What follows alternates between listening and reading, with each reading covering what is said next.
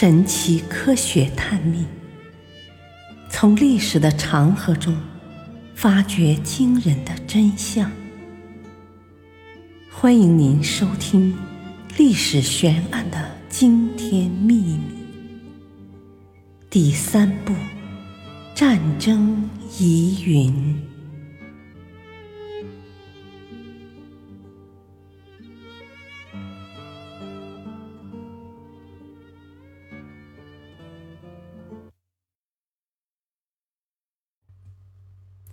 戈林服毒疑案。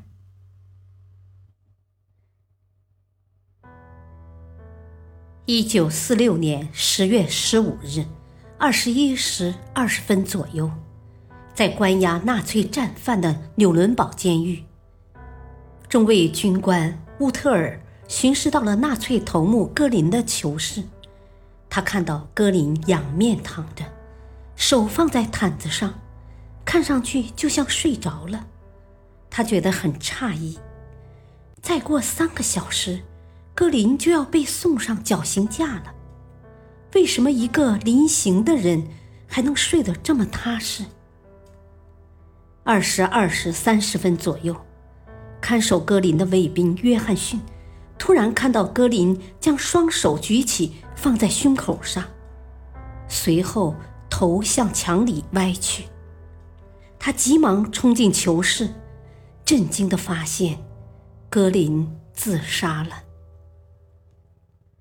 赫尔曼·格林是法西斯德国响当当的人物，他长期追随希特勒，深得希特勒的信任和赏识。在德国纳粹党中，他的地位也是仅次于元首希特勒。一九三九年。希特勒亲自将他定为自己的接班人。一九四零年，又授予他“帝国元帅”的称号，可谓权倾一时。在二战爆发之前，戈林掌管着德国的经济大权，他积极扩充军备，策划战争。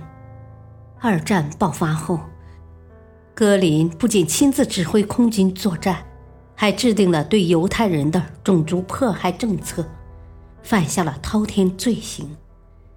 可是，随着战争的深入，戈林指挥的空军作战不利，使德国丧失了制空权。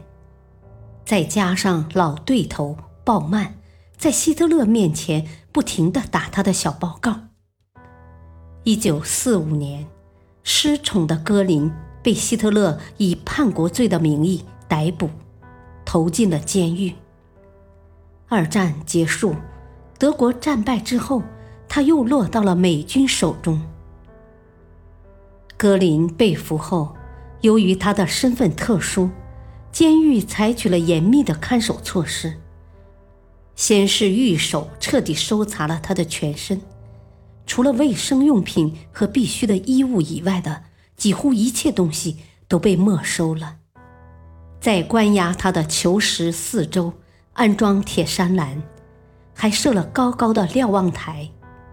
房子的每个角落都有士兵把守，连窗户也用铁丝网围着。囚室内除了床和椅子，再没有别的东西。后来，戈林又被转到纽伦堡监狱第五囚室。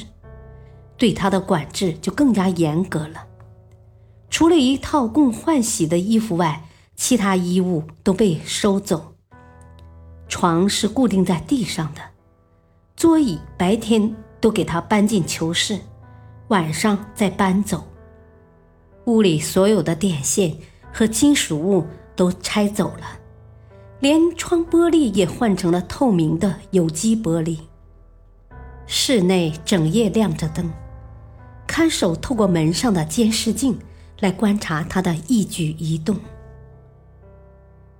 每次战犯们出庭时，监狱都会对囚室进行仔细的检查，防止囚犯私藏物品用来自杀。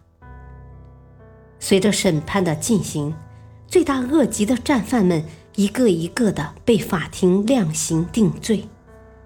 戈尔似乎也预感到自己的末日已经不远了，拒绝了同家属的最后见面。到了对纳粹战犯执行绞刑的那一天，戈林居然平静下来了，在囚室里看了一会儿书，还记了笔记。绞刑定在午夜十二点整举行。晚饭后，医生为他做了身体检查，他还同前来告别的神父聊了一会儿，然后他就睡下了。接着，便发生了文章开头的那一幕。在绞刑执行前两个小时，格林服毒自杀的消息传了开来，立即引起了不小的震动。这位大名鼎鼎的纳粹战犯，显然不愿意在众目睽睽之下被送上绞架。罪有应得的他，没有得到应该属于他的死亡方式。经过法医鉴定，格林是服下了剧毒化学物氰化钾自杀的。谁也无法想象，格林居然能在连一只蚊子。都不能自由进出的情况下，从容的服毒自杀，逃避全世界人民对他的审判。问题是，他的毒药是从哪儿来的呢？为了弄清楚这个问题，调查人员检查了格林的私人物品，最后在他的奶油罐中发现了毒药瓶。这说明，格林在整个关押期间一直藏有毒药。可是这个奶油罐早已被没收，放在监狱的储藏室中，根本没有办法在格林身边。那么，在如此严密的监视下，格林是如何把毒药顺利取出来的呢？到底是谁帮了他呢？人们推测，装氰化钾的胶囊一直藏在格林的行李中，后来一同进入监狱。很有可能是掌管行李间钥匙的惠利斯中尉帮助了格林，因为他一直对格林很友好，还曾接受过格林送给他的小礼物。另外一种可能是格林自己。在未按要求登记的情况下，经惠利斯中尉默许进入行李间，自行取出胶囊。格林的妻子艾米·格林在格林死后多年向外界说：“此事一定是一位美国朋友所为。”他在1946年7月最后一次探视格林时，曾问过他有胶囊没有。格林立即回答说：“没有。”一九九一年，格林的侄子克劳斯·里格尔承认，是惠利斯中尉把毒药给了格林。但是这些都只是一种猜测，没有任何证据证明是惠利斯中尉帮助了格林。何况惠利斯中尉也早已去世。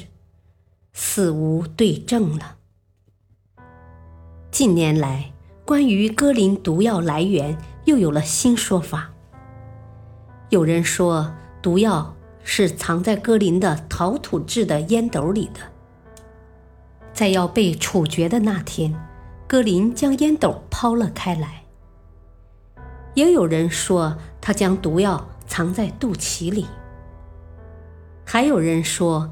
格林吞服了缓慢释放毒素的毒药。格林的尸体与其他被绞死的纳粹战犯放在一起，拍照后被火化。美军把火化后的骨灰倒进了一条小溪里。格林在这个世界上虽已灰飞烟灭。但是他是如何弄到毒药自杀的？